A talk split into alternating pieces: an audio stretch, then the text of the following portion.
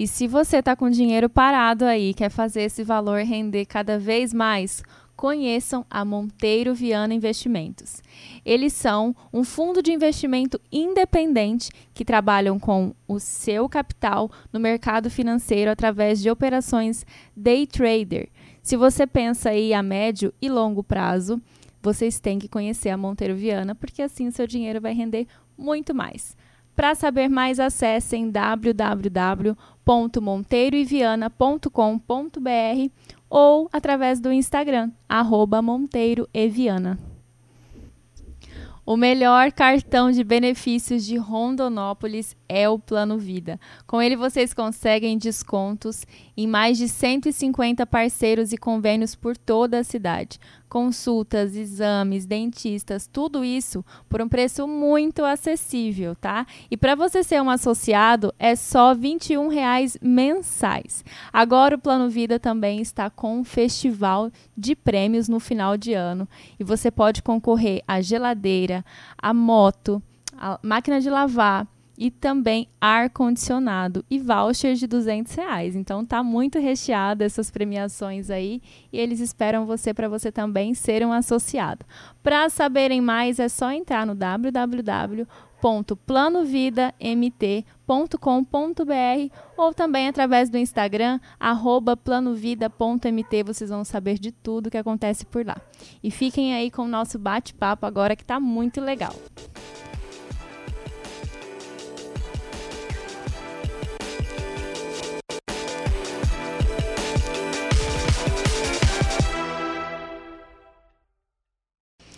Oi, meus amores, sejam bem-vindos a esse episódio do Share com Elas, um podcast feito de mulher para mulheres.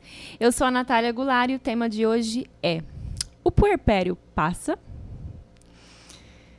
É... Você não tem noção do que é um pós-parto, cara. Juro, você nunca conseguirá imaginar as sensações que passam dentro daquele corpo de mulher. A gestação é difícil, o parto também, mas o puerpério, nossa, o puerpério é doloroso. Dói a alma, o coração fica grande, parece que ele está ali apertadinho dentro da gente, dá sem caber no peito. Sei lá, dói. Parece que não é real. A sensação de estar perdida é grande demais. Tentamos nos achar, mas a gente está impossibilitada de raciocinar direito por causa do cansaço, que é demais. A gente quer dar conta, às vezes a gente até dá, mas só Deus sabe das lágrimas que rolam na hora do banho embaixo do chuveiro. E por falar em chorar, você não tem noção do quão sensível a gente fica. Não importa o quão forte a gente tem de ser, as palavras nunca ferem tanto uma mulher quanto as palavras ditas em um pós-parto.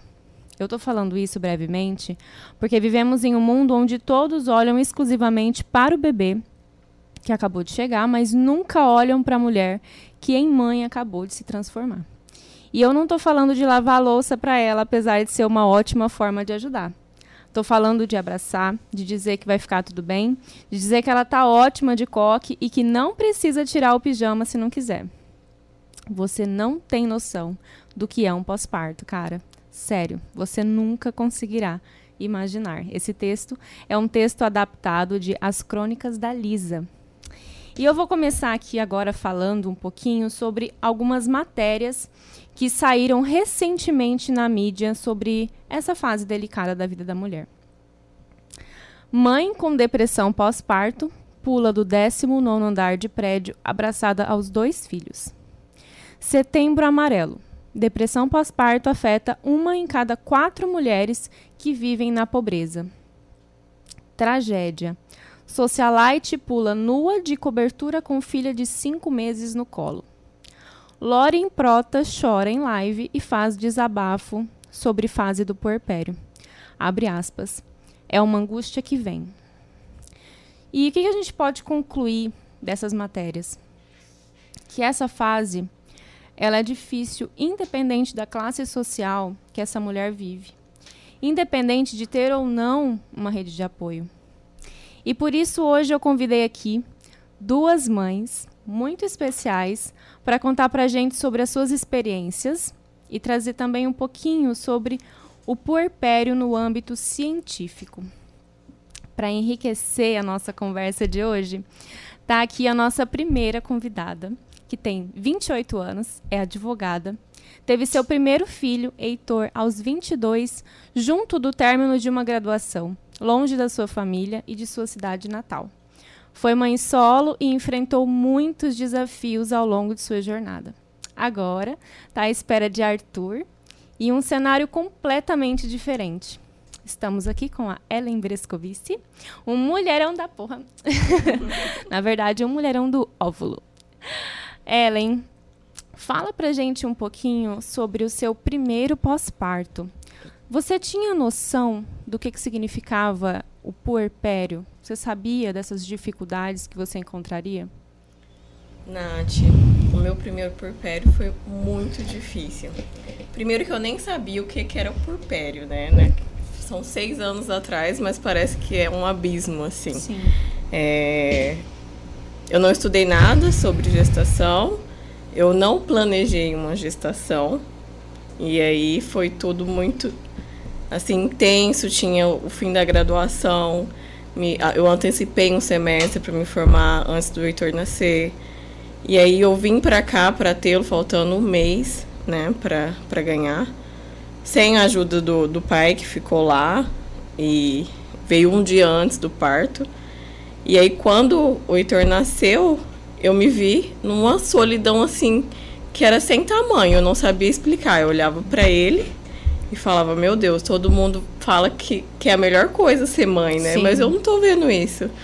Eu olhava ele chorando no berço e falava, meu Deus, o que está acontecendo? O que eu faço? Que Por que onde eu faço? começar? Por onde eu começo? E aí, o primeiro dia que eu cheguei em casa do hospital, eu lembro que todo mundo pediu uma pizza, todo mundo foi comer e eu fiquei lá sozinha com o bebê. Eu falei, gente, o que, que é isso? É meu? O que, que eu faço? Por onde eu começo? Amamentação, eu nunca tinha ouvido falar também. Na verdade, a gente, para quem não, não estuda e para quem vê de fora, acredita muito que a maternidade é instintiva. É automático. É Ai, nasce um 100%. filho, nasce uma mãe. Mentira, gente, mentira. É totalmente errada essa ideia. Hoje, com 28 anos, é, grávida do meu segundo filho, e que eu venho estudando, né? Nove meses, oito meses que eu venho estudando. É assim, a informação muda tudo, é a chave de tudo. Eu acho que é o principal item do enxoval, né? Eu não fiz enxoval dessa vez, assim. Material, né? Nada, não fiquei preocupada, não tem carrinho, não tem berço, nada. Sim. O meu foco é investir Sim. num parto, num porpério, numa amamentação. E é isso. E se eu puder dar um conselho para todas as mamães que estão chegando aí, ou aquelas que também não planejaram e se viram grávidas, Sim. estudem. É o que É o que tem- salva. É o que salva. Obrigada, Ellen.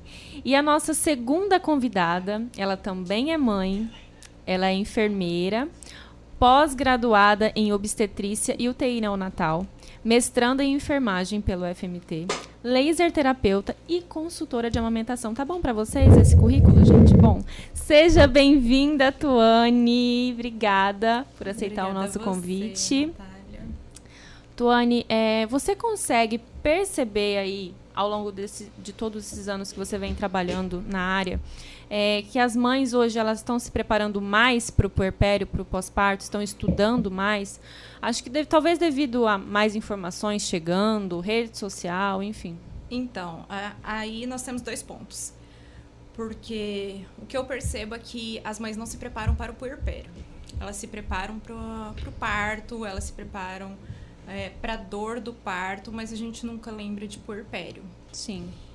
E como nós temos as redes sociais, é, nós temos que filtrar muito bem as informações, porque gente- às vezes as informações são de má qualidade ou tendenciosas, né?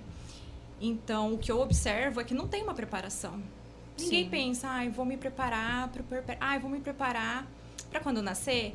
Por exemplo, eu não vou ter tempo de cozinhar, então vou deixar tudo congelado. Congelado. Não, não tem uma preparação. Parece que é, na hora que nascer a gente vê o que, que faz. E né? é engraçado que as pessoas elas sabem que é difícil. A gente escuta muito, ai, Uhum. depois o pós-parto é difícil. Mas eu acredito que passam Ah, mas pra mim vai, não vai ser difícil. Não, eu vou dar conta, vai ser tranquilo, eu vou ter ajuda. É que até você passar pela situação, você acha que a outra pessoa tá de mimimi. Tipo assim, nossa, é um bebezinho, é tudo de bom, a chegada de uma criança. É uma benção, é, sempre uma É só um benção. bebezinho. É só um bebezinho, você tem que dar conta, vai passar. Então, assim, Sim, e além do mais, tem uma nova constituição familiar ali, principalmente quando é primeiro filho, né?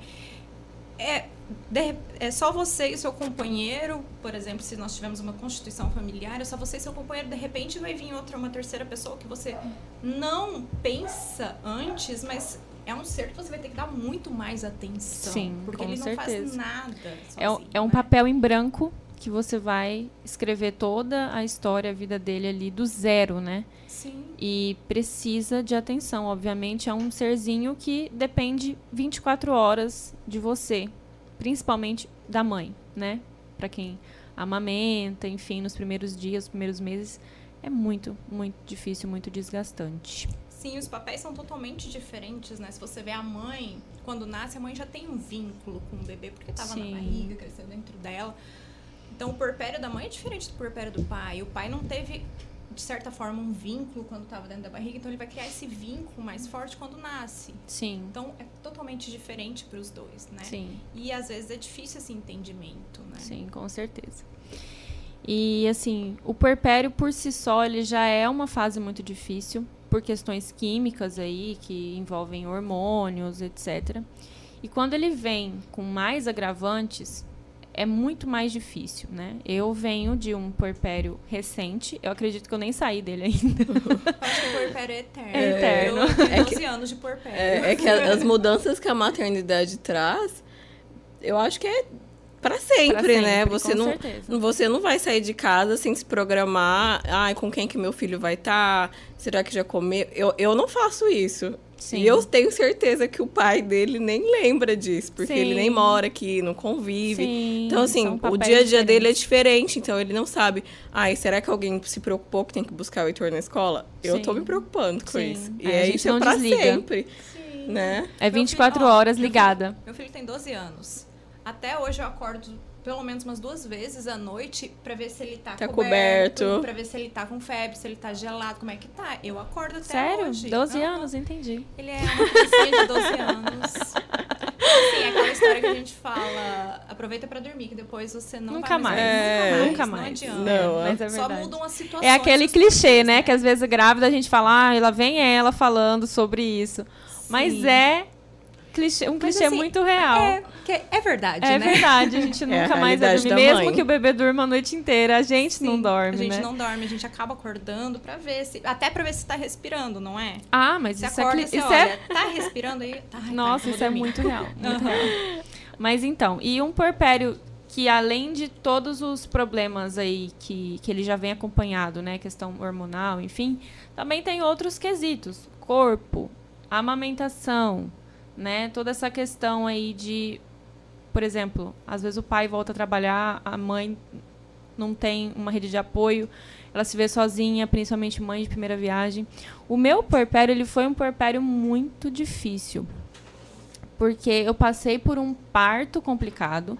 Eu vim de um parto exaustivo, de um parto que tiveram que ter intervenções. E também vivi um luto no meio do meu porpério. Eu perdi minha melhor amiga com cinco dias. Então eu tive uma fraqueza física e emocional, junto com todo esse furacão aí da, da, dos hormônios. E além de tudo isso, eu não conseguia amamentar. Inclusive, Tuane foi minha consultora maravilhosa. A cada vez que o João pegava dois minutos, a gente chorava de alegria. Mas, infelizmente, por várias questões, eu não consegui. Eu tive que abrir mão de tentar por diversas vezes, porque eu não estava bem. E eu escutava assim: Mas você tem que ficar bem, senão seu leite vai secar. Amada, como que eu vou ficar bem? Como Me ficar? fala. É. Me ensina como ficar bem diante de tanta coisa acontecendo. Ah, mas você tem que estar bem, porque senão você vai passar para o bebê. E realmente, uma mãe feliz, uma mãe bem, é um bebê feliz, um bebê tranquilo, um bebê bem. Então, eu não estava bem. Eu já Mas não estava tem como sabotar essas esgotada. emoções, né? É, não tem como. A gente parece que não é fica em sã consciência. desligar a chavinha, Não, tá, é muito Não é, é simples É. falar, Uhum. né? Então eu abri mão de, de amamentar. Eu amamentei ele 45 dias na ordenha. Ele não conseguia pegar meu peito. E parece que foi assim. Meu Deus, agora eu vou conseguir viver. Agora eu vou conseguir curtir o meu bebê. Porque até então eu tava só pensando nisso, focada nisso, querendo suprir a pressão que todos ao meu redor falavam: você tem que amamentar, você tem que amamentar. Que a sociedade fala, que a gente se impõe, que a gente quer amamentar, claro. Mas chega na hora, não é igual à teoria, infelizmente, né? Então eu me vi, me senti culpada, me senti frustrada, fraca, impotente, menos mãe. Muitas vezes eu me senti menos mãe. É, e pra mim, com certeza a fase da amamentação foi a pior fase do puerpério. Eu queria saber de vocês duas, como mães agora. Tuane, não, não enfermeira, como mãe. é, para vocês duas, qual foi a pior parte do puerpério pra vocês? Eu acho que a amamentação pega muito. É, né? Primeiro porque, assim, é, eu vim... Eu tenho só um irmão, né? E eu era a caçula. Tinha 22 anos, não tinha bebê na minha casa. Nunca tinha pegado um bebê no colo. Então, engravidei. E aí, minha mãe sempre falou que me amamentou até dois anos e dois meses. Meu irmão foi até um ano e pouco. E aí, Aquilo era pra, natural. pra ela, e ela sempre falou que gostava muito de amamentar, que era o momento mais feliz ali da maternidade dela, que ela colocava no peito e tinha toda a paciência do mundo. Sim. Falei, ah, vai ser assim, né? Coloquei no peito, vai mamar. Eu nem sabia o que era colostro, gente. Eu falei assim, vai nascer, o leite vai descer Sim. e vai mamar. Gente, meu peito ficou na carne viva. Aí o Heitor mamava, ele chorava pra mamar, eu chorava pra não dar mamar. E aí ele começava a cuspir o sangue. E a gente faz o quê? Liga pro pediatra. O pediatra fala o quê? Ah, dá não. Sim. E aí faz a confusão de bico, que você nem sabe o que é confusão de bico, porque na época eu não tinha informação. Sim. E aí aquilo. E fora a pressão, né? Sim. Que aí é Você tem que conseguir. Como assim o leite materno? bis, né? a, a criança que não, que não amamenta é, o leite no ma- peito, não- vai, vai ter doença. Isso, tem é, muito disso. e na época o forte ainda era Facebook, me colocaram num grupo de amamentação lá e, e os comentários eram pesadíssimos, assim. Que se você não conseguisse, você não era, né, suficiente. Não vai Enfim. criar vínculo. Eu, eu escutei É. essa frase, oh meu Deus. Não, era Nossa, mas você não vai criar vínculo com seu filho se você não der o peito. E aí, oh meu Deus, meu filho não vai me amar. Eram comentários de mães que destruíam mães que não conseguiam passar por aquilo. Aí eu ficava, gente, aí eu tentava deixar ele o dia inteiro, porque falavam que, ai, quanto mais você estimula, mais o leite vai. E foi um caos. Quando eu decidi, falei, não tenho, não consigo, foi um alívio também. Aí eu falei assim, eu não queria, eu não estava pronta para isso Sim. também. E Psicologicamente. tá tudo bem, tá tudo bem.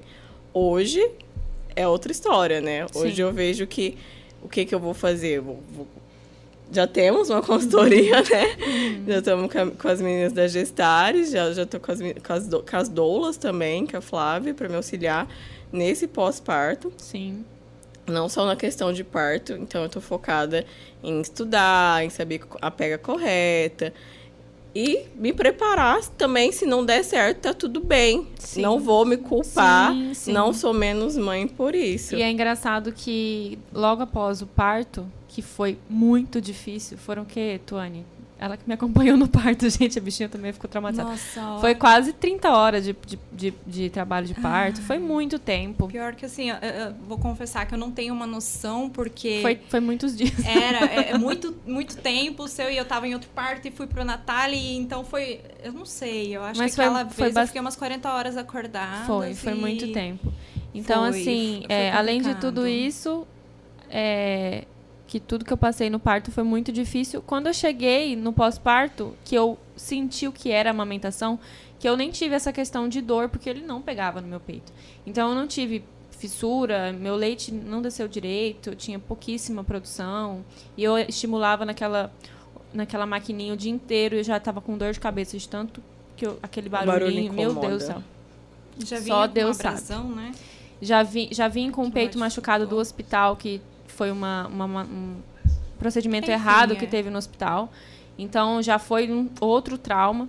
Mas eu olhei e falei, meu Deus. Eu prefiro ter 10 partos normais, difíceis, do que uma amamentação. Porque aquilo mexia tanto comigo. É, E quando você não é mãe, você não tem noção disso. Eu ouvi as mães falando. Ah, eu acho tão lindo eu ser o único alimento do meu filho. Eu falava, ai, gente, mas será que isso é tão importante mesmo? Sim, se não der certo, ok. Mas quando você tá ali no momento, aquilo é tudo pra você. E parece que se você não conseguir, você se sente a pior pessoa do mundo. Mas é aquele negócio, a realidade, a nossa realidade só nós sabemos. Só o que nós. acontece na nossa casa, só nós sabemos. Não adianta eu chegar, Ellen, você vai ter que amamentar. Uhum. Você vai amamentar, assim. Se eu não sei como é a rotina da Ellen, se eu não sei o que acontece Sim. na casa da Ellen. Então, assim, sem julgamentos. Se você conseguir, ótimo. Se você não conseguir, então vamos tentar outra alternativa, né? pra todo mundo ficar bem. Sim, a, a- eu, como tenho um pouquinho mais tempo como mãe, eu não sou da época do Facebook, sou da época do Orkut. eu tive meu comunidades. era do Orkut, então a gente não De- tinha. é, era- depoimento. É, É. ai meu Deus. É, enfim. Então eu não sabia nada de amamentação na época, eu fazia faculdade de economia. Totalmente diferente de enfermagem. Não tinha essa questão de, ai, vou procurar no Google, porque na época não tinha é, Google. Se, se tinha, eu não me recordo. Mas enfim, então é, a parte da amamentação pra mim foi é, foi tortura, literalmente tortura.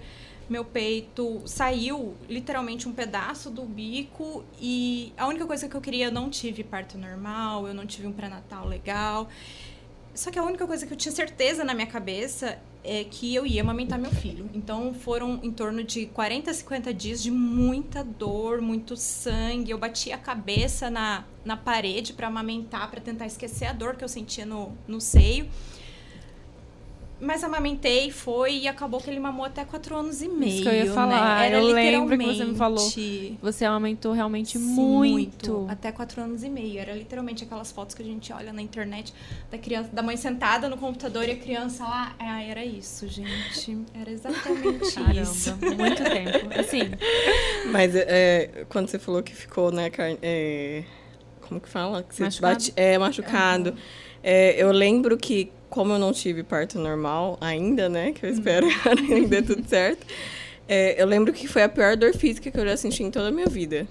A amamentação.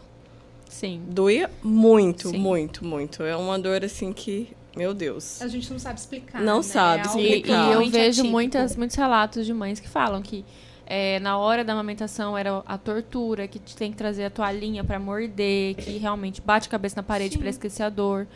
Porque realmente nos primeiros dias ali é inevitável. Acredito que são pouquíssimas, raríssimas mulheres que não sentem nada. Porque é uma pele que não é manuseada o tempo todo. E ela acaba do zero ficando 24 horas Estimulada. estimulando ali. Uma sucção.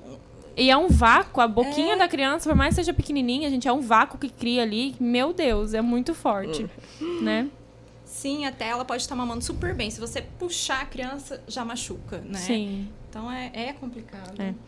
E eu queria também um pouquinho falar, Tuane, é, além dessa questão de que é muito difícil mesmo da amamentação, essa melancolia que vem, como a gente no começo citou aí a, o caso da Lauren Prota, né? Que a gente vê que alcança qualquer pessoa, desde o, da pessoa periférica até uma famosa que tem condições, que tem rede de apoio, mas ela relatou na- nas redes dela que ela sofreu uma melancolia extrema, que ela teve que entrar com medicamento, que ela não sabia o que fazer pela privação de sono, ela não sabe o que que ali gerou aquela melancolia, aquela angústia que vem do nada.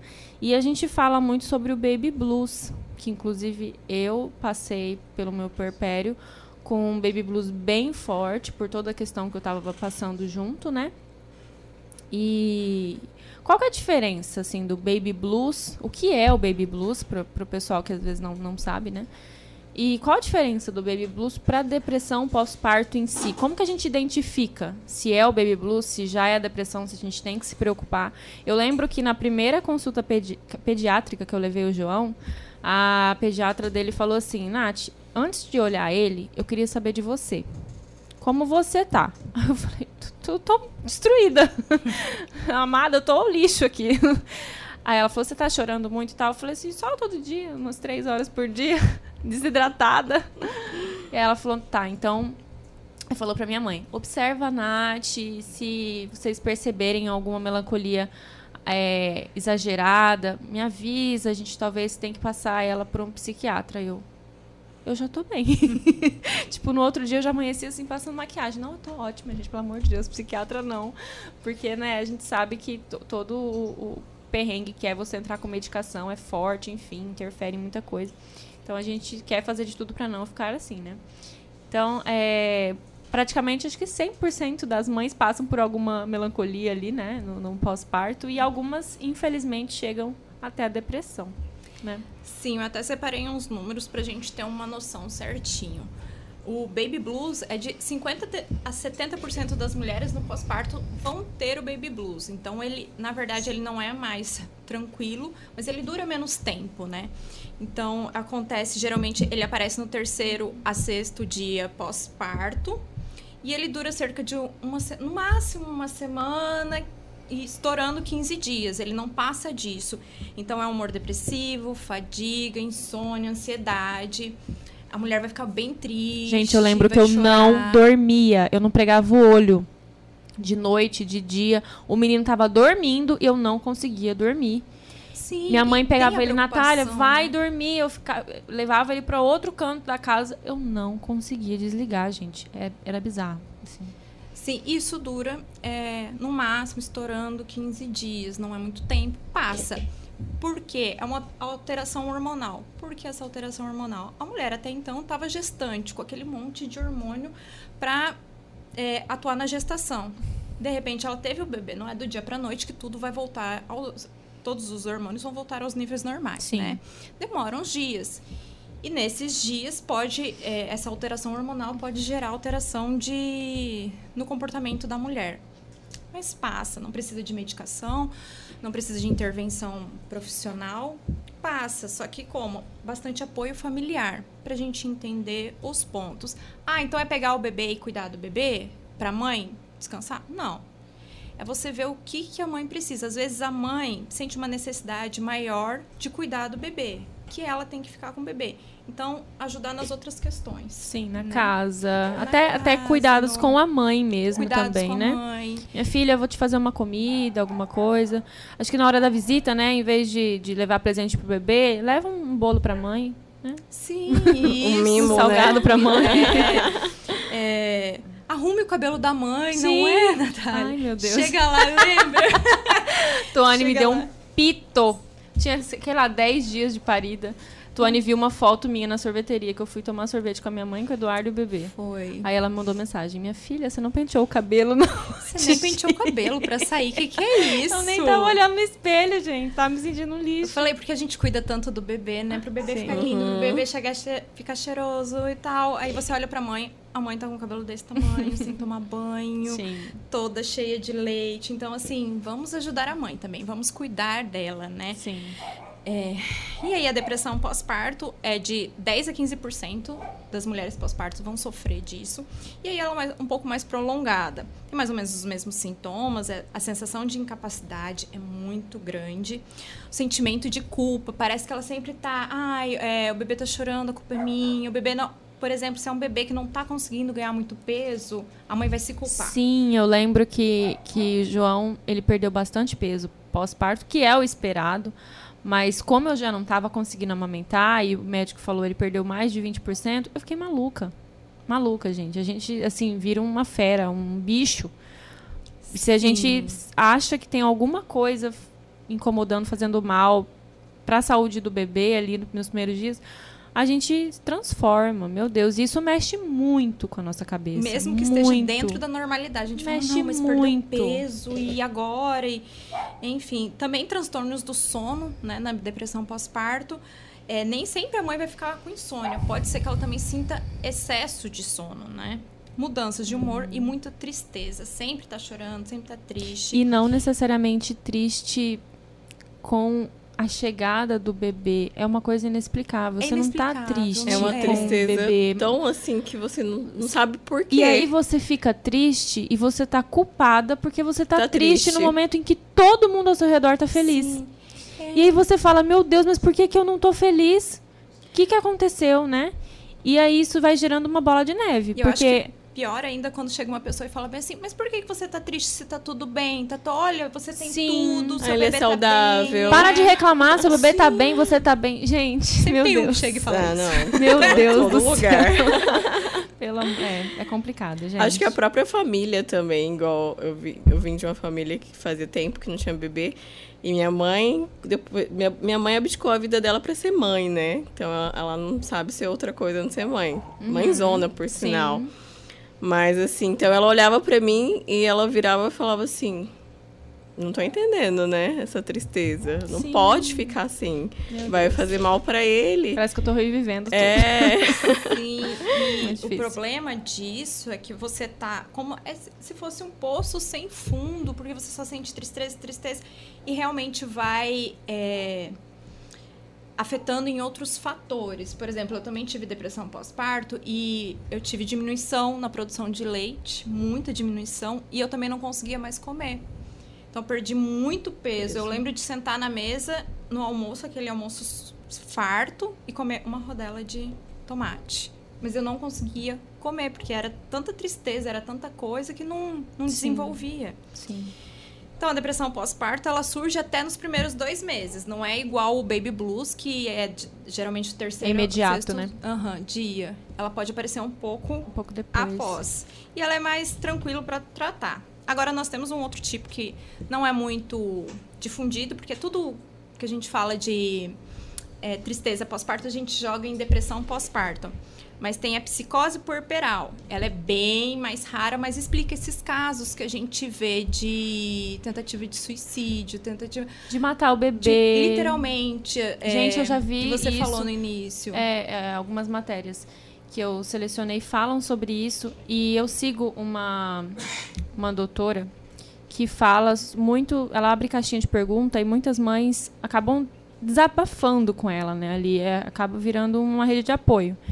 E esses dias apareceu uma pergunta de uma mãe bem assim: o que que eu faço? Eu estou querendo matar o meu bebê, eu estou querendo jogar ele da sacada e ela, gente, pelo amor de Deus, não julguem essa mãe, vamos ajudar, da onde que ela é, me ajudem, chame, chame um bombeiro, chame alguém para ir lá, ficar com ela, cuidar dela, não deixar ela fazer nada, porque parece que é um estado emocional que você fica fora de si, Fica, envolvida por, por hormônio e você não tá em sã consciência. E quem vê de fora, principalmente que, quem não foi, foi mãe ainda, né, mulheres ou homens que seja, acha isso um absurdo Uhum. né? E a gente passa por isso, a gente sabe, não julguem essa mãe, porque ela não tá no estado psíquico normal. E acredito que isso se encaixa justamente nessa psicose puerperal que você está falando. Sim, é, ela é- tem mais ou menos os mesmos sintomas da- dos outros, mas é muito mais aguçado. E além disso, a mãe tem delírios e alucinações. Eu já tive um caso no hospital, quando eu trabalhava no hospital, de uma mãe. Eu não lembro por que a criança estava internada, o bebê. Que ela estava, não sei se vocês já visitaram o hospital, ele tem a sacada, mas a sacada é fechada, não dá, não tem como você acessar fora, né? E eh, eu cheguei, ela tava chorando muito. Aí eu perguntei o que que foi, eh, você precisa de alguma coisa? Ela falou: "Não, eu tô com medo de mim, porque eu tô olhando lá pra fora e eu quero jogar meu bebê lá fora". Meu Deus. Então, assim, primeiro você tem o baque, né? Que- o que fazer nessa situação? sim, o que né? fazer nessa Como situação? ajudar? Mas aí no hospital a gente também tem outros profissionais que aí um vai chamando o outro e vai e resolve, né? Sim, com certeza. Mas essa psicose puerperal é muito forte, são sintomas assim extremos. Não dá pra gente falar que qualquer coisa é psicose, mas são sintomas extremos, Sim. assim, casos extremos. E todas nós estamos sujeitas a isso. Sim, não é só uma exatamente. mãe que não tem rede de apoio, não é só uma mãe solo. Infelizmente, é qualquer Às vezes a pessoa. rede de apoio, né, provoca Pri- isso. É, às vezes a rede de apoio é de, de Não- é, desapoio. Atrapalha mais do que apoia. É verdade, Isso é verdade. Então, É. E Ellen, você agora como mamãe de segunda viagem, né? Como que você enxerga essa rede de apoio agora nesse momento que você está vivendo? Como que essa sua rede de apoio poderia ajudar você no pós-parto? Inclusive, se você tiver alguma dica aí para quem está passando por isso, para quem é mãe e para quem vai ser uma rede de apoio para alguém e para sua rede de apoio dar aquela diquinha para saber o que, que a gente precisa fazer para te acolher nesse momento. eu acho que mãe de segunda viagem não tem que ficar falando, ai, pouco leite, faz isso, faz essa. Chazinho, o chazinho, gente.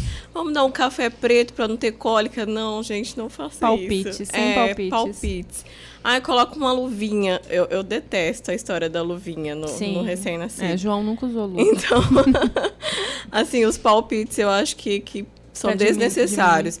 Quiser em casa levar um bolinho, adoro bolo, pode levar. E eu acredito eu- que para mãe de segunda viagem também é importante que você talvez pegue o seu primeiro filho, vai passear, Sim. leva ele para um parquinho enquanto, Então, né? isso eu, eu, eu tava conversando essa semana com com meu marido. Que eu até tinha pensado nisso, mas eu vi o depoimento de uma pediatra que ela falou assim que a mãe dela fazia isso com a primeira filha dela, enquanto ela estava cuidando da, da recém-nascida dela, e ela acabou se culpando muito Entendi. de estar deixando de lado o primeiro Entendi. filho. É, tem muito Então, isso, eu- né? A culpa de você, É. meu Deus, será que eu vou amar o meu segundo filho como eu amo o primeiro? Deve ser muito louco o então, sentimento. então eu falei pra ele assim, essa semana a gente falou disso. Falei, ó, a gente precisa buscar um equilíbrio. Com certeza eu vou precisar muito da rede de apoio dos meus pais, do meu irmão, da minha sogra pra, pra ficar com o Heitor, mas também Mas quero que ele pra participe bastante certeza. da rotina com o irmão, Com porque eu não certeza. quero que seja uma coisa assim, ai, tá jogado lá e eu tô Sim. focada aqui. Sim, com certeza, tem que ter esse Então, equilíbrio. É, a rede de apoio com certeza vai, vai fazer a diferença, né? Uhum. Em ajudar, em questão de levar para escola, buscar na escola. Mas não quero deixá-lo de lado, porque aí nasce outra culpa. Sim, é. É porque nasce a mãe, nasce a culpa. Eu É. sempre falava isso. É, bom, quando eu engravidei, eu já estava fazendo terapia na época. E eu lembro que, primeira sessão de terapia grávida, né? Eu fui pra minha psicóloga e falei, eu tô grávida, consegui. Eu tava tentando há muito tempo e tal. E a primeira coisa que ela me falou, Nath, agora você precisa fazer amizades com mães que estão passando pela mesma fase que você. Não adianta você fazer você ter contato, fazer amizade com mães que já têm filhos mais velhos, porque a gente esquece. Então tenta procurar mães que estão grávidas também ou que estão com bebês recém-nascidos, para que vocês troquem experiências, porque elas acabam sendo uma rede de apoio. E quando vocês duas passaram pelo puerpério de vocês, vocês tinham essa noção? Vocês tinham contato com outras mães? Porque eu, eu acredito que isso, gente, me ajudou tanto, tanto. Até hoje eu tenho um grupo de mães, né, o Mamastê, que a gente fez yoga desde a gestação. Os nossos bebês é tudo escadinha, de, começa aí com oito meses e vai até o, o mais novinho que tá com dois, eu acho. E assim, se não fosse por essa rede de apoio, eu acredito que eu tinha surtado.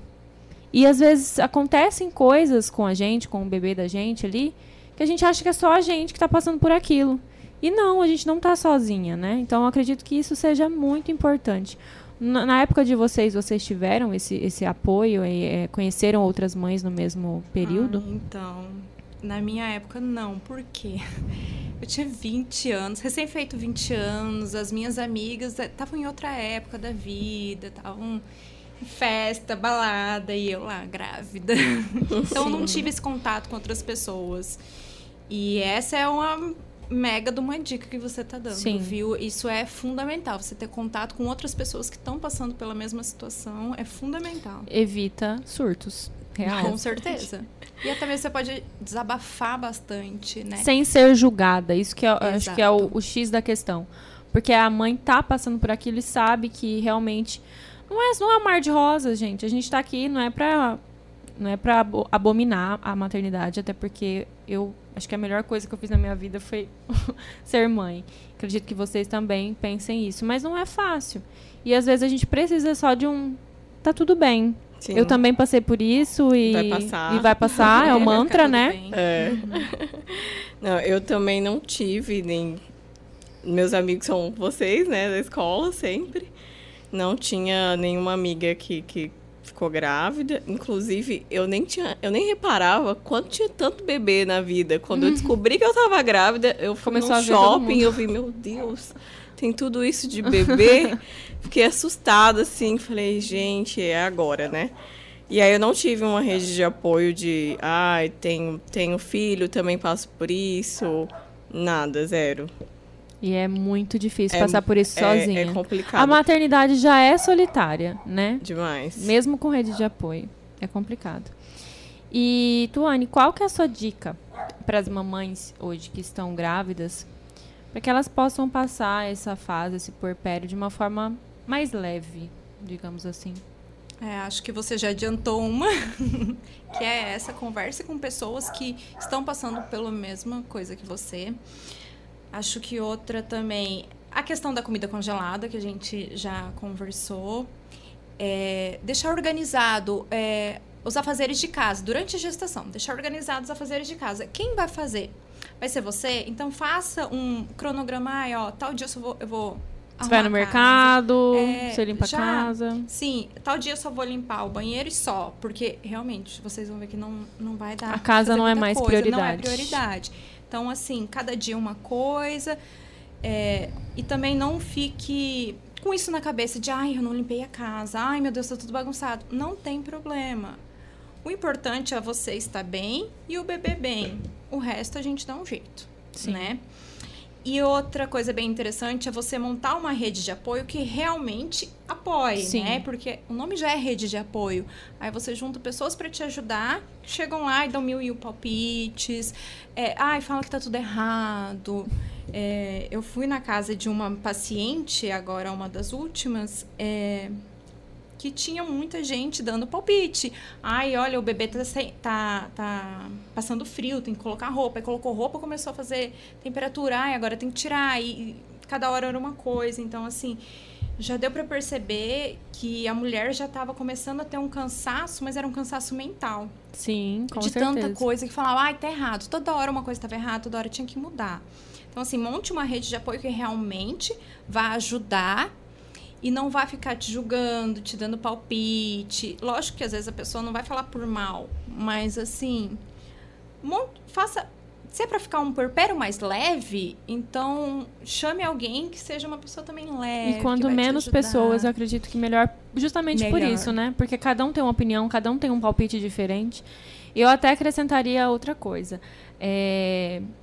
Questão das visitas pós-parto. eu ia falar isso. Isso é muito complicado, principalmente Sim. agora na pandemia. Sim. Se você, vou falar até olhando para a câmera, se você vai visitar uma puérpera, vá com a intenção de pegar o bebê para a mãe tomar banho, lavar uma louça que tá suja, limpar uma casa. mãe, já amamentou? Dá ele aqui, vai pro shopping, fica uma hora andando na rua que seja, vai tomar um sorvete. Isso é rede de apoio. E outra coisa, pai não é rede de apoio. Pai é pai, assim como mãe é mãe. Rede de apoio é a sogra, é a avó, é a vizinha, é a tia, é a madrinha. Pai é pai. Acho que Pai é não ajuda, né? Pai não ajuda. Cria junto. Pai compartilha É. os afazeres. E outra questão também, se você for visitar, avise antes. Avi- pelo amor de Deus. Pergunte se Ah, pode. vamos fazer uma cartilha, uma cartilha de visitante. Avise antes. Não acorde o bebê se ele estiver dormindo, pelo amor de Deus. E não beijo. Eu dou vontade de chorar quando eu lembro. Não fique Não beija a mão do bebê, passe álcool em gel. Não fique o dia inteiro também lá. É, gente, todo. visita de uma hora, conhecer o bebê, dar um beijo na mãe, lavar a louça, vai embora. Não precisa ficar lá que a mãe precisa dormir. Sim. Acho que é legal a gente até imprimir essa cartilha e, e deixar aí. Eu sempre falei, de, depois que eu tive o Heitor, que eu não ia visitar recém-nascido. É muito difícil, gente. Não muito vou, complicado. porque eu, assim, parecia uma caravana na minha casa quando, quando eu ganhei o Heitor. Sim. Eu, eu entendo, todo mundo quer ver, né? É tão Sim. lindinho. Mas, nossa, você tá ali destruída. Sim. Acabada. Você só quer ficar pelada, é. com os TT de fora, tomando sol no TT. Tá sem entender, com o cabelo sujo, é complicado. Às vezes você nem escova não. o dente, gente. Não, não dente, banho. O que, que é isso? Eu, como profissional, gente, nós temos as visitas pós-parto. E assim, a gente liga para o paciente, manda mensagem perguntando se realmente nós podemos ir em tal horário, se não vai incomodar. Sim. Porque já aconteceu de chegar na casa, a casa estar lotada, e visita pós-parto de enfermeiro, não é ir lá e ver, ó, oh, olhou, tá tudo bem. Tem que examinar. Sim. Então, assim, não dá pra ter uma casa cheia. Sim, com certeza. É meio desagradável. É complicado. Então, assim, a gente sempre pergunta, porque às vezes também a mulher fala, ai, não, não quero receber ninguém hoje. No deixa. meu caso, eu acho que tava me sentindo tão, tão sozinha, tão. Ai, meu Deus do céu, não tenho quem conversar, porque eu não via nem a luz do dia. Nos primeiros dias eu fiquei só na cama, porque eu tive hemorragia, não tinha força para levantar da cama. Eu ligava pra Tuane, Tuane, Vem me ver, Tuane. Tuane foi na minha casa dez dias seguidos. E no dia que ela atrasava, eu ligava xingando ela toda. pior que é verdade. Então, assim, é, acho que vai. É isso mesmo, é você sinal, esperar a mãe sinalizar. Sim. Pode vir. Não, tá tranquilo. Eu até, na época, eu falei. Quem quiser vir visitar, vem de dois em dois, de três em uhum. três. E, e, e combinar um horário pandemia, só. Né? Lembrando que a gente ainda, ainda está numa pandemia. pandemia. É. Então, é delicado, né? Máscaras, todos os cuidados básicos que eu acredito ser até fora de pandemia, o básico, né, gente? Passar um álcool em gel para pegar uma criança. Sim, acho que, na verdade, acho que essa pandemia nos mostrou muitas coisas que a gente não, não percebia. Não, não dava né? importância. Não, é. pegar o bebê, pegar na mão do bebê, a gente nunca Beijar a mão pensar. do bebê, pelo amor de Deus. Porque não tem só esse vírus, tem outros tem vírus outros aí vírus. circulando Sim. e é um bebê, e aí, né? Sim. E encher a casa da paciente de de pessoas. Eu acho que isso veio para dar uma freada para a gente é. também se reorganizar, né? Sim, com certeza. E Ellen, o que você de hoje, né? O que você hoje, mamãe aí já madura com um filho de seis anos, é, grávida do segundo filho, já com toda essa experiência que você tem hoje, o que você falaria para aquela Ellen de seis anos atrás, imatura, mãe de primeira viagem? Primeiro, eu não sentiria tanta culpa, né, como eu sentia seis anos atrás. E depois eu, eu estudaria, né? Sim. Porque eu acho que faz toda a diferença, assim. Ellen, vamos estudar. Você é, falaria isso. Isso, vamos. Ah, fiquei grávida, foi sem querer, foi num flashback. Ok, mas já bola okay, pra frente. Agora, agora é olhar pra frente. Vamos seguir, vamos estudar aqui. O que, que é maternidade? Ah, mas isso você aprende quando nascer. Não, gente, você não aprende a hora que nasce. Você tem que construir, você Sim. tem que estudar, você tem que buscar informação informações corretas, não é informações, ai, fulano, né? Do Facebook. É. E assim, tem muita vizinha. história trágica. Então não dá importância para essas tragédias. Verdade, porque assim, verdade. você conta que tá grávida, vem alguém. Ah, mas você viu que fulana. Mas, mas é, é muito de praxe, né? Ah, você tá grávida?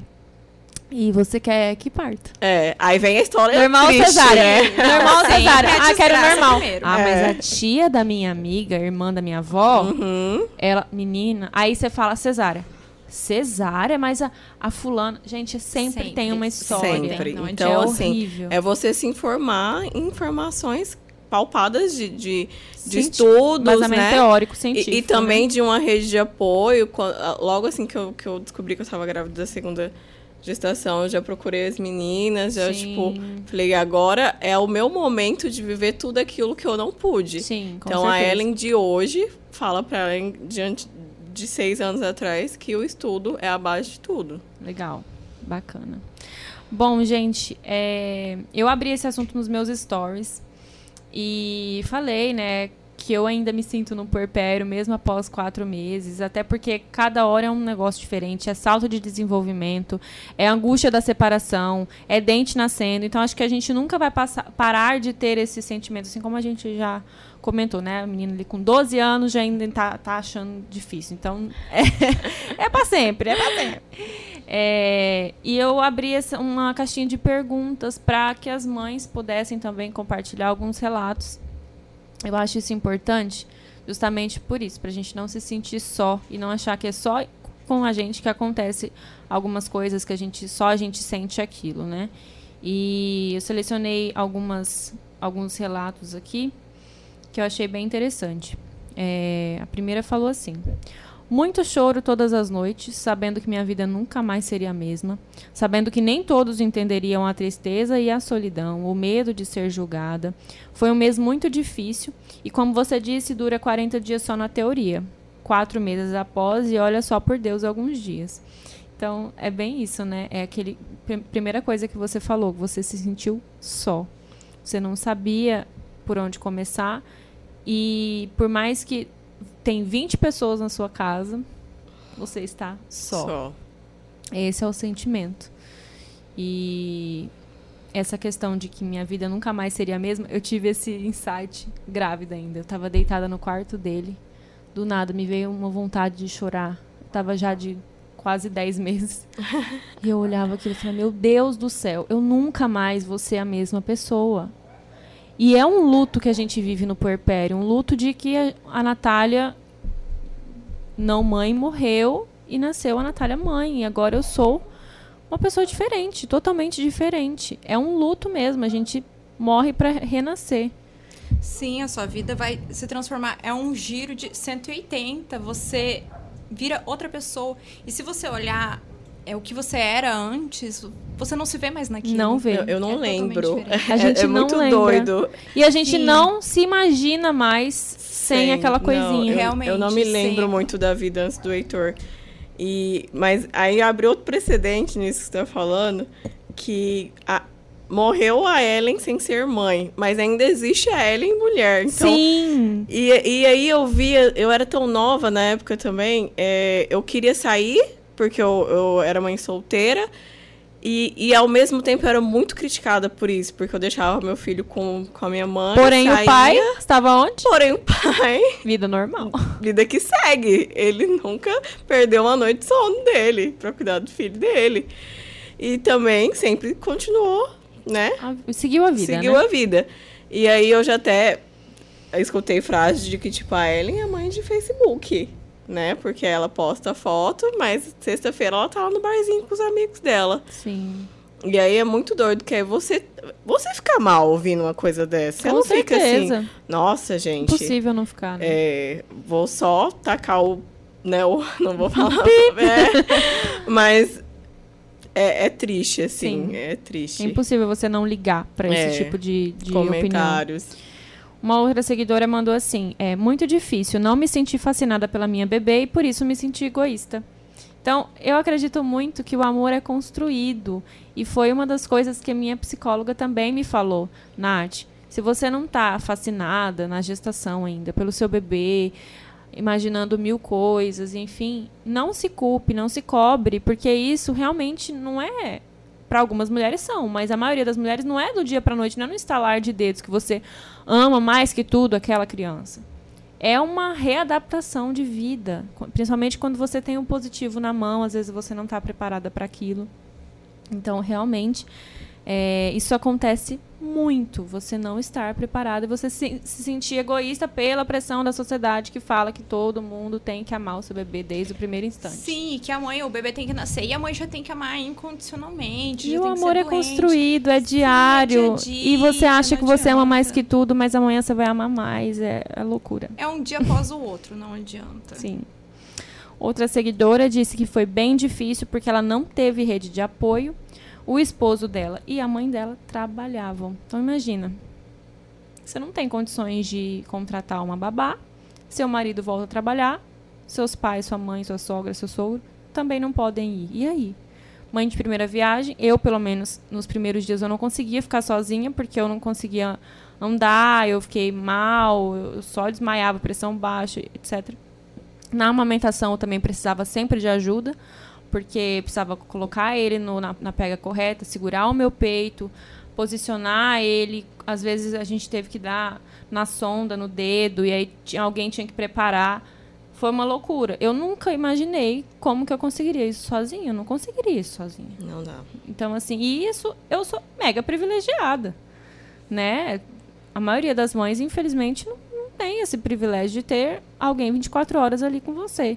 Então, isso é a realidade de muitas, que inclusive muitas amamentações não conseguem se evoluir justamente pela falta de apoio, né? Sim, e eu acho que eu só consegui prosseguir com a amamentação porque era uma vontade muito grande que eu tinha, né?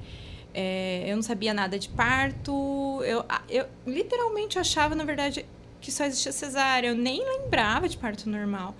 E assim, a única coisa que eu queria, que eu tinha certeza ali, é que eu ia amamentar meu filho. Pronto, acabou. Uhum. Na, eu lembro que no, na gestação, a, chegou um, chegava uma mulher que era da família lá e falava: Você já comprou as latas de leite? Tem que ir estocando. eu achava que era um absurdo. Eu falei: Não, eu vou amamentar meu filho. Você vai ver, quando você vai amamentar, você vai desistir. Eu, Meu Deus e aquilo do me dava cada vez mais raiva. Falando, não, vamos Parece ver, que você, tipo, não, agora só vou É, tentar só só, de pirraça. então. Sim, é, e era desse jeito. E, e, e aí eu, eu acho que foi um dos fatores que me deixou com mais vontade ainda pra amamentar. Sim. E eu falei, não, eu vou amamentar. Pronto, acabou. Como eu não tinha noção de pega correta, não tinha noção de nada daquilo, eu achava que era normal machucar. Então, é isso que eu tenho que passar, então vai. Vai, Vai, até dar vai. certo, Porque Vai. vai né? até uma hora vai sarar. Uhum. Sim. Aí, realmente, sarou. E o último relato que eu tive aqui foi de uma seguidora que disse: Minha cabeça não estava normal. Bebê de seis meses e ainda não me sinto eu. Não é cansaço físico. Não é cansaço físico, gente. É mental. Acho que é um, geral, né? Tudo. Mental, físico, espiritual. É, e é, volta para aquilo que você falou. Eu não me sinto eu por trás de uma mãe ainda tem uma mulher que precisa de cuidado, que precisa se sentir mulher. Autoestima, né? Sim, a gente também não autoestima. sabe a, a imagem corporal dessa mulher. Como é que tá? Será que ela ganhou muito peso durante a gestação e depois não conseguiu voltar ao Sim. normal? E ela se olha no espelho e não se vê lá. Não se reconhece Não se mais. reconhece. Ou é uma mulher que cuidou tanto do bebê que se anulou e agora que ela parou pra pensar, ela, ué, e eu? Cuidei tanto do meu bebê, cuidei das outras coisas, e eu?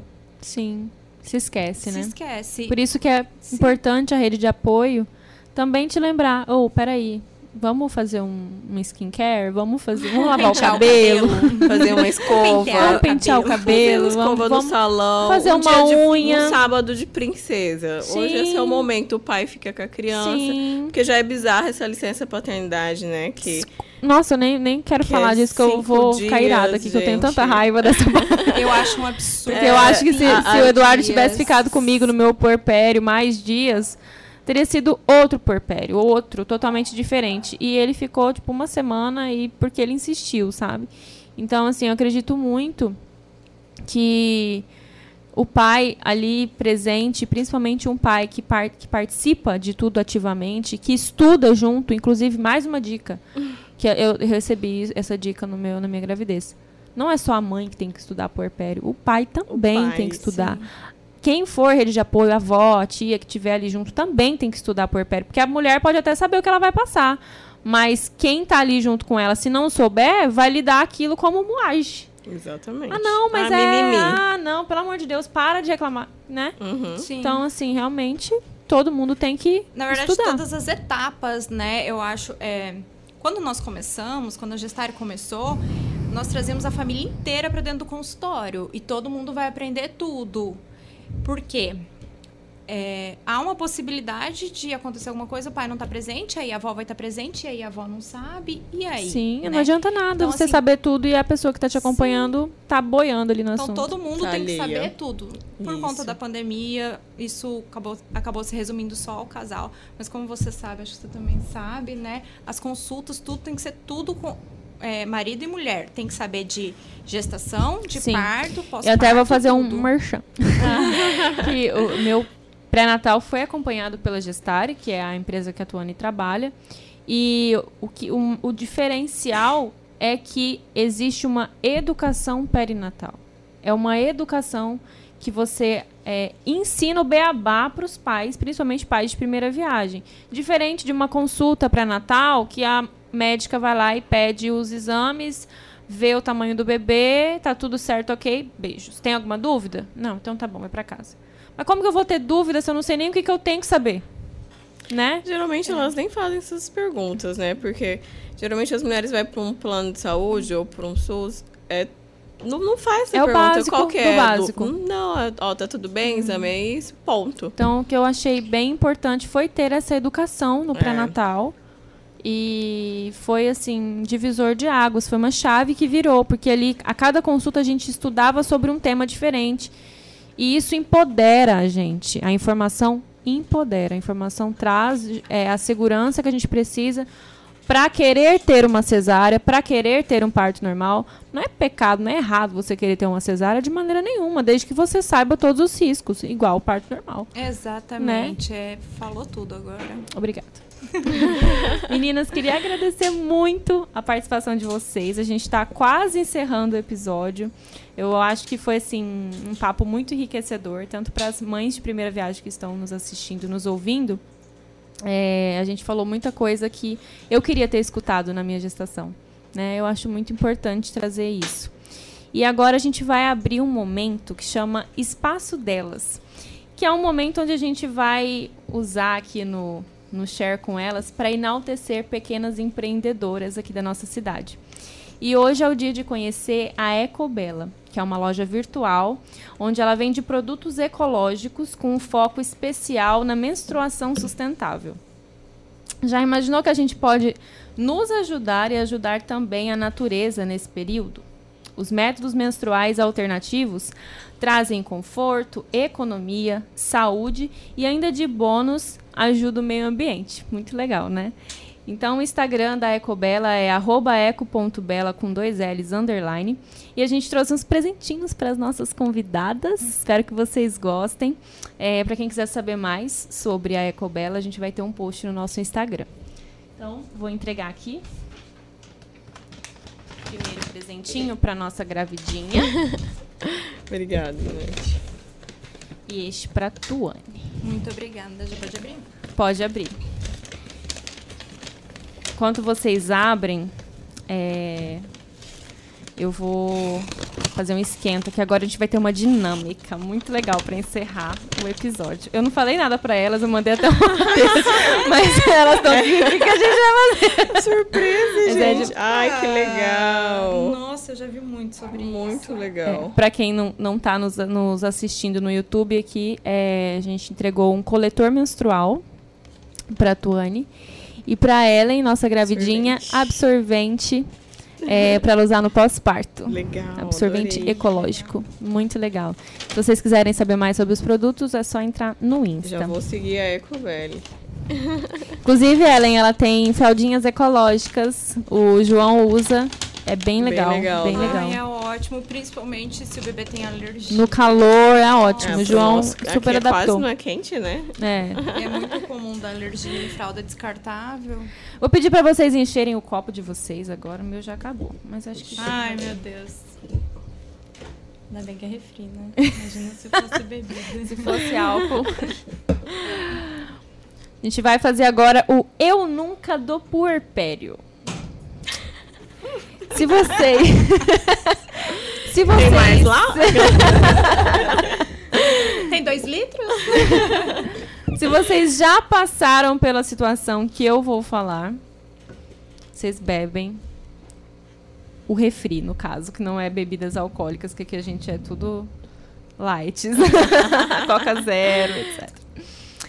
Eu nunca chorei por mais de uma hora sem motivo.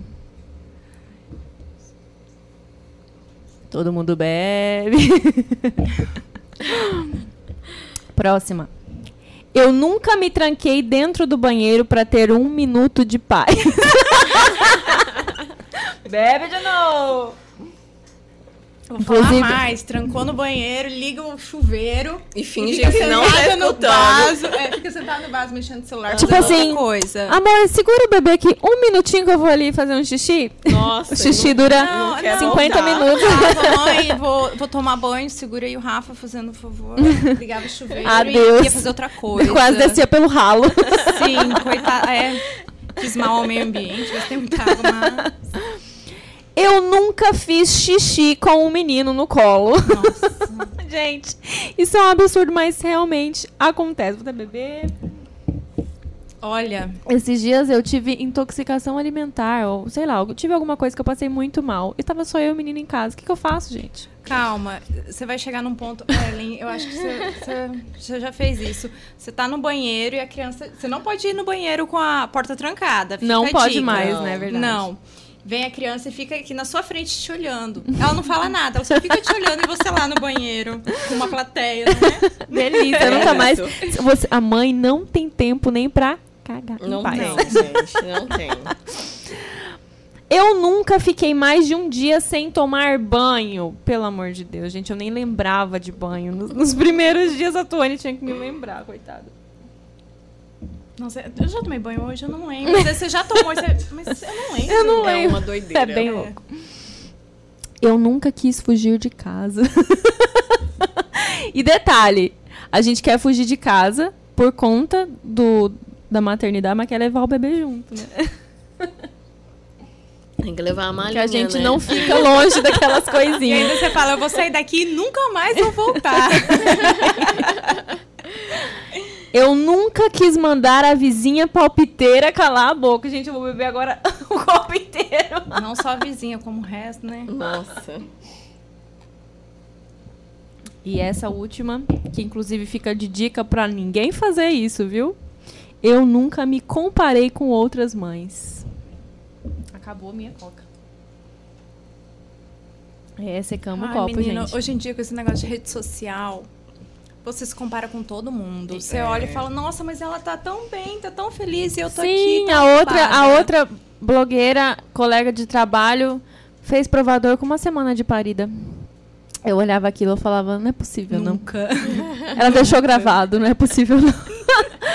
Mas é isso, gente. Não se comparem. É, é, é difícil, principalmente Mas- com essa ferramenta né, nas mãos, com a E rede ela social. pode até ter feito, mas e fora do Stories? Como é que ela tava? Como é que ela tá? É. É. Sem maquiagem. Isso, inclusive, é tema para um próximo episódio. Fiquem ligados aí, ouvintes do Share com Elas, que a gente vai ter um episódio só sobre isso. Comparações, rede social, faz bem ou não faz? Você tá bem fora dos stories ou não tá, não? Eu, eu não sei, eu tenho minhas dúvidas. As a, a vida meninas... real que a gente não possa dar uma trabalheira, Dá, né? o, off, o, o off é trabalhoso. Tá. Meninas, muito obrigada pelo, por aceitar o convite, né, de estarem aqui compartilhando as experiências com a gente. E assim, desejo, Ellen, pra você um ótimo puerpério. Estarei lá juntinho com você no que você precisar, tá? Sim. Pode dar um alô. Vou lá lavar uma louça, etc. Estaremos. né? Estaremos, verdade. E Tuane, desejo todo o sucesso para você nos seus projetos aí de vida profissionais. Espero que a gente ainda possa compartilhar aí com, com os ouvintes muitos conteúdos legais sobre a maternidade. Muito obrigada, Sim. tem muita coisa boa. Tem Tem muita, muita coisa, boa. boa. e obrigada a você aí também que nos assistiu hoje, que nos ouviu no nosso podcast Share com Elas. É, espero trazer muitos conteúdos relevantes aqui. Quem tiver sugestões para nós, pode nos enviar também, que a gente está recebendo aí. É um podcast feito especialmente para as mulheres, com assuntos que envolvem todo o universo feminino e universos no geral, que mulher pode falar o que quiser, não é mesmo? Obrigada, ge- gente. Um beijo e até o próximo episódio.